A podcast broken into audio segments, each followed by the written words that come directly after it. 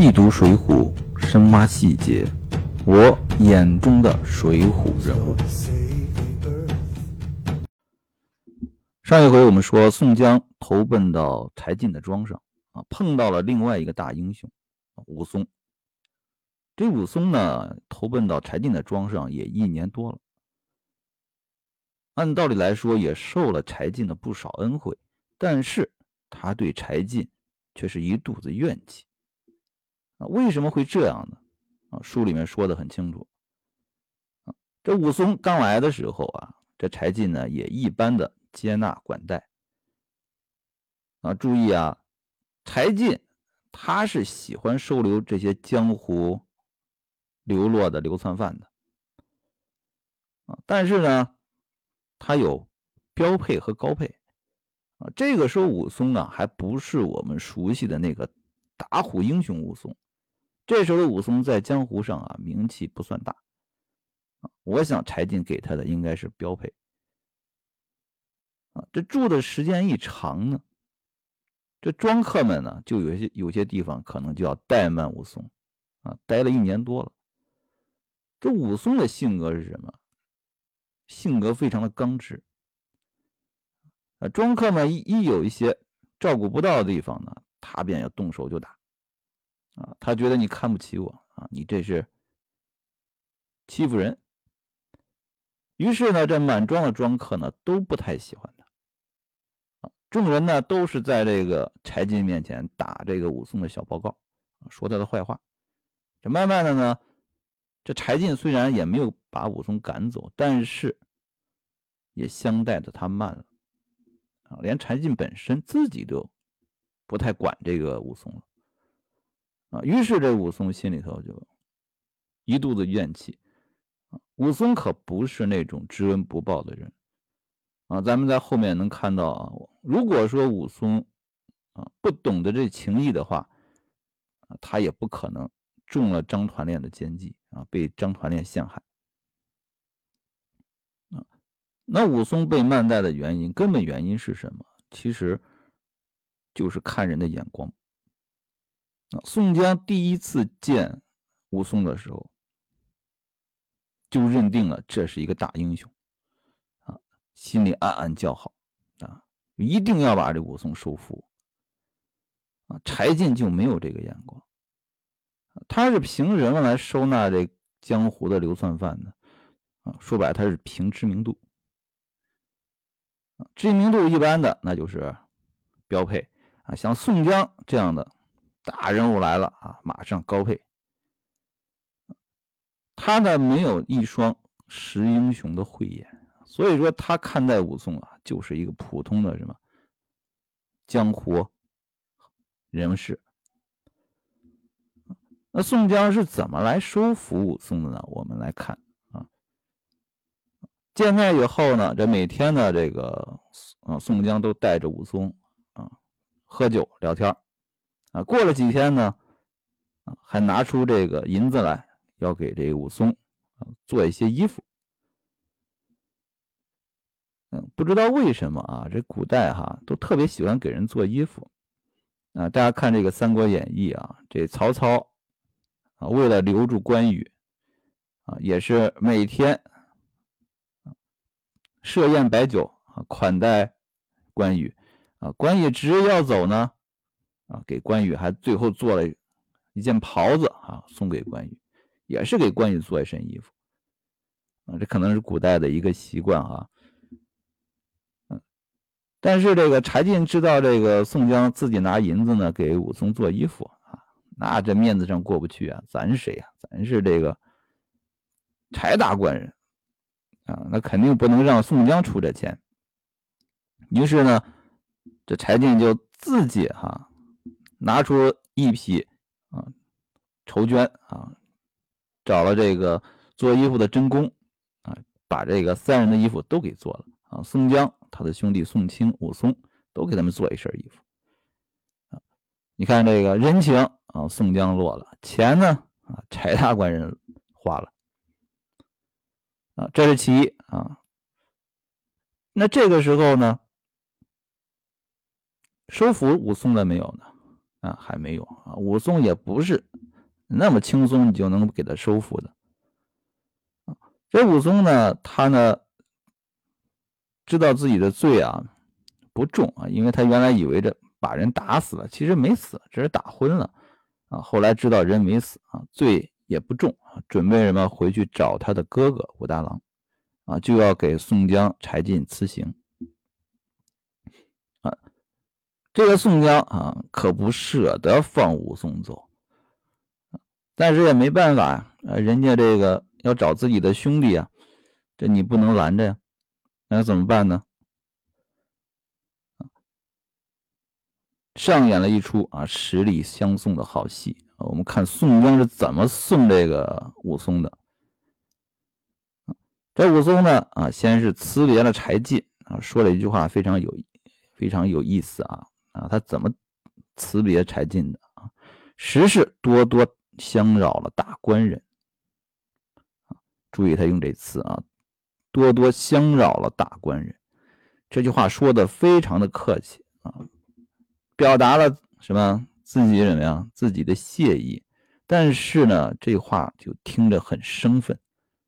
这是有上下有别的啊，我是打扰了你，这不是兄弟间说的话。他感激不感激柴进呢？这话里面啊是感激柴进的，但是仅仅是感激而已。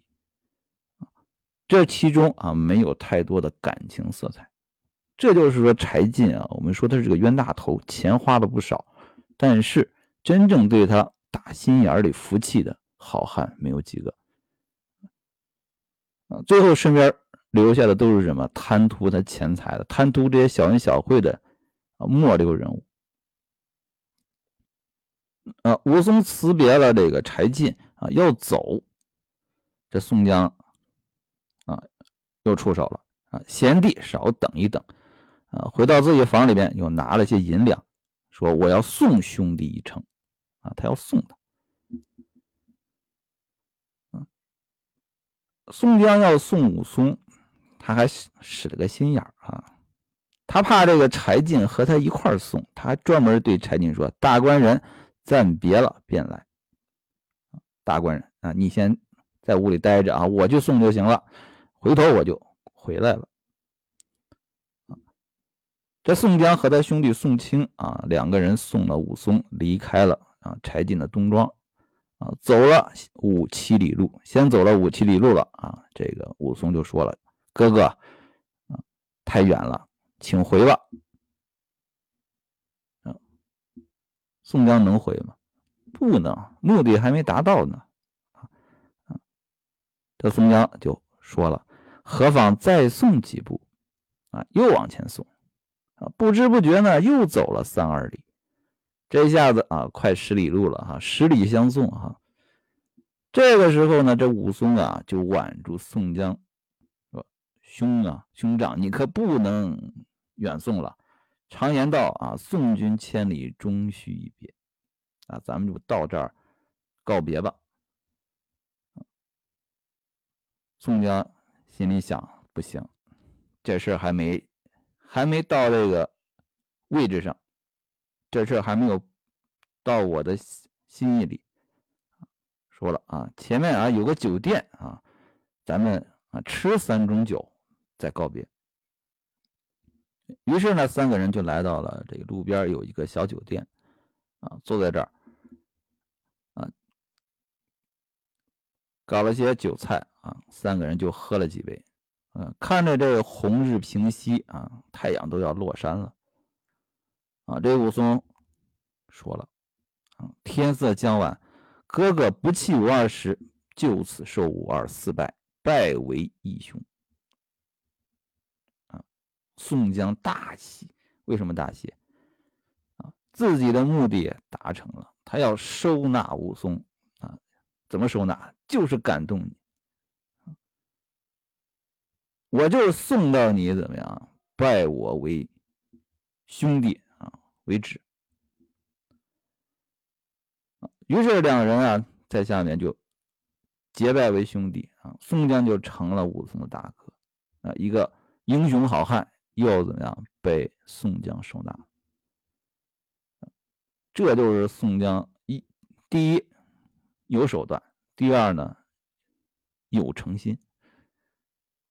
那这样的英雄，怎么可能不听宋江的啊？柴大官人啊，只是有银子，但是没手段，没有这个诚心。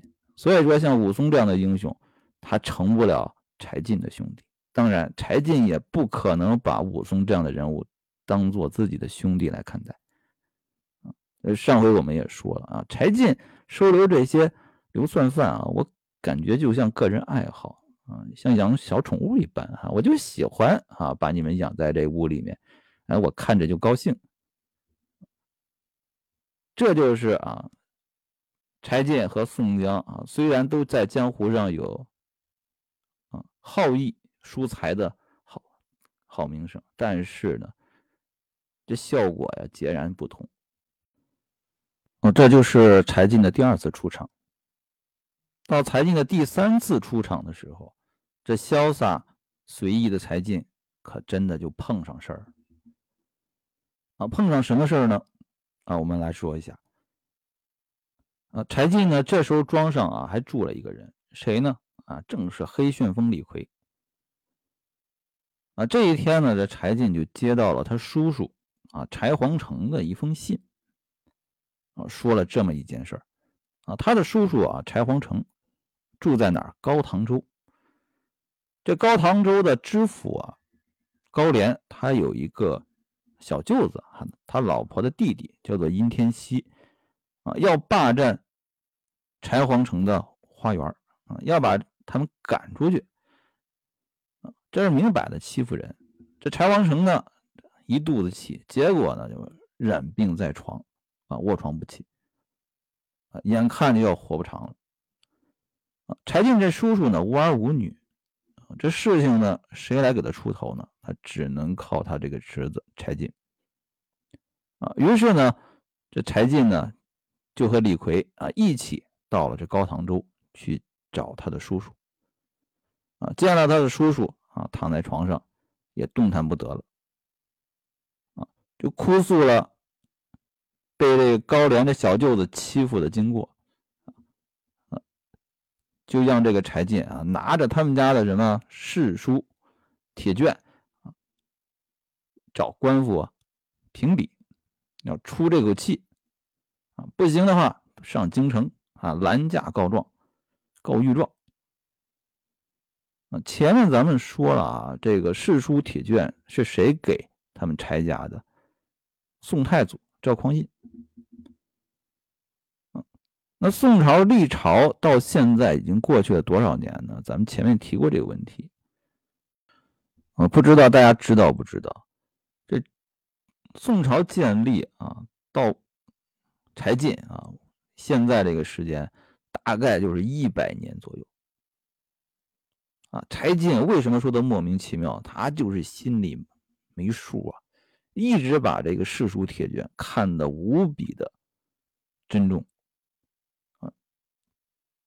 过去一百年的一个世书铁卷，当朝的皇帝是怎么看待他呢？现在的官府是怎么看待他？他心里就完全没数啊！他一直就把自己当成前朝的皇子皇孙来看待，觉得自己身份尊贵，谁也不敢动我啊！真的是这样吗？啊！但是呢，柴进呢，这时候啊，世书铁卷也没有拿在身上，还放在什么？放在沧州自己家里面啊，于是呢就派人星夜去家里去拿啊，拿过来要找这个高唐州的知府高廉，我要找你对质，我看你怎么办。东西还没取来啊，人家人已经找上来了啊，谁找上来了？殷天锡啊，殷天锡呢领着啊二三十个闲汉啊，又到庄上来了。这个庄客们一看啊，马上就禀报了柴进，这柴进就出来了啊，他要出头。啊，殷天锡呢一看，哎，出来一个柴进啊，就问了：“你这是谁呀？”啊，柴进就说了：“啊，小可是柴皇城亲侄柴进。”啊，这殷天锡呢也没把他当回事儿啊，你看他说的话多气人啊！这殷天锡太可恶了啊！前日呢，我吩咐的啊，叫他家搬出屋去，如何不依我言？让人家搬走，你就得搬走啊！这柴进呢，他倒是一个斯文人啊，没有当场翻脸，回话呢还挺软啊，便是叔叔卧病啊，不敢移动。夜来已自身故，待断气了搬出去。他要往后拖延一下，等着什么自己的世书铁卷拿过来，再做料理。啊，殷天锡啊，这人坏透了，哪管你什么死了没死啊？放屁啊！我只限你三日，便要出屋，三日外不搬，先将你这次加号去，先吃我一百。傻个！这柴进啊。好脾气，他也受不了了，啊，嘴里也喝道：“哈，太欺负人了！我家也是龙子龙孙，放着仙朝丹书铁卷，谁敢不进？啊，把自己的这个丹书铁卷搬出来了。殷天锡呢也不服软，啊，你拿出来看看。这柴进呢，哎，已经派人去取了，还没拿过来呢。”嗯，说了啊，我的丹书铁券在家里，嗯，已经派人去取了，马上就拿回来了。啊，这殷天锡一看你拿不出来，啊，这一拍大腿，好家伙啊，你便有世书铁卷，我也不怕，左右与我打着死。让自己的手下这几个啊破皮不赖就要打着柴进，这正要动手，别忘了啊，这黑旋风李逵也在。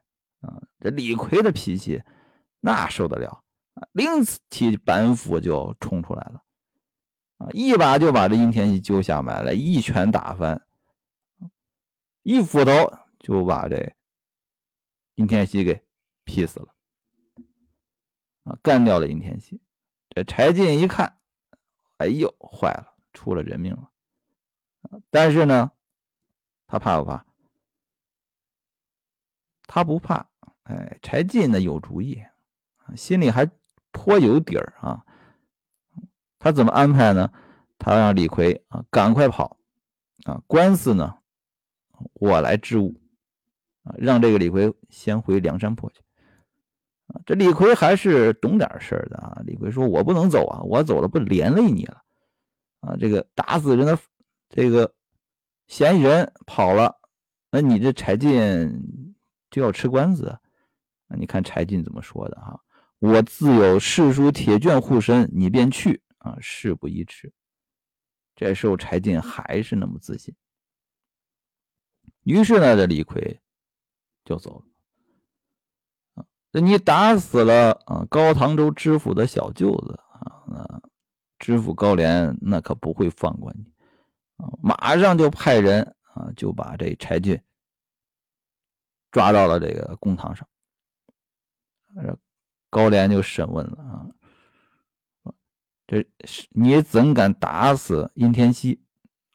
柴进呢啊编个瞎话说那个不是我打死的啊，是我有一个庄客叫李大的啊，他打死了。这时候呢，负案在逃啊，但是跑哪儿了呢？那我也不知道。